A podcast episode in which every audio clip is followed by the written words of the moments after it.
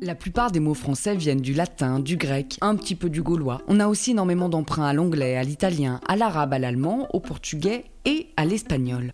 Et puis au milieu, il y a quelques mots qui viennent de l'hindi, du sanskrit, de l'inuit, des langues tupi, les langues des tribus d'Amazonie, ou encore du proto-polynésien. Si, le proto-polynésien, qui est à l'origine de la langue maori. C'est le cas du mot mana, un mot populaire chez nos amis les passionnés de jeux vidéo. Le mana, dans l'univers du jeu vidéo, de la science-fiction, de la fantasy, c'est la force magique, l'énergie des pouvoirs surnaturels. Vous allez croiser le mana dans des jeux et des univers comme celui de Diablo, de World of Warcraft ou encore dans les cartes Magic. Le mot mana vient donc de la langue maori puisque c'est un concept qui vient des religions de Polynésie.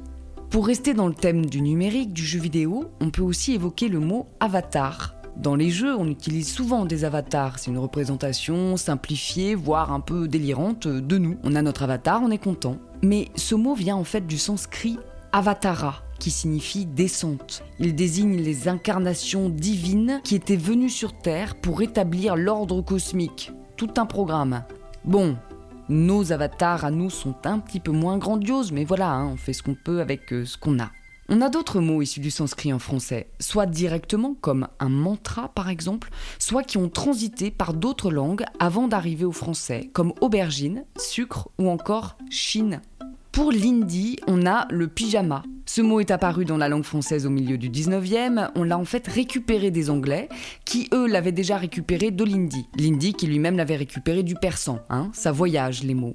Et puis parfois, comme le mot pyjama, non seulement ils ont voyagé, mais ils ont aussi perduré. Et effectivement, en linguistique, on estime qu'un mot qui perdure, un emprunt ou un mot inventé qui reste dans la langue, c'est parce qu'il est utile, il remplit un trou, un manque, un mot qu'on n'avait pas. Alors vous pourriez me dire, oui, mais enfin bon, euh, les synonymes, ça existe, euh, madame.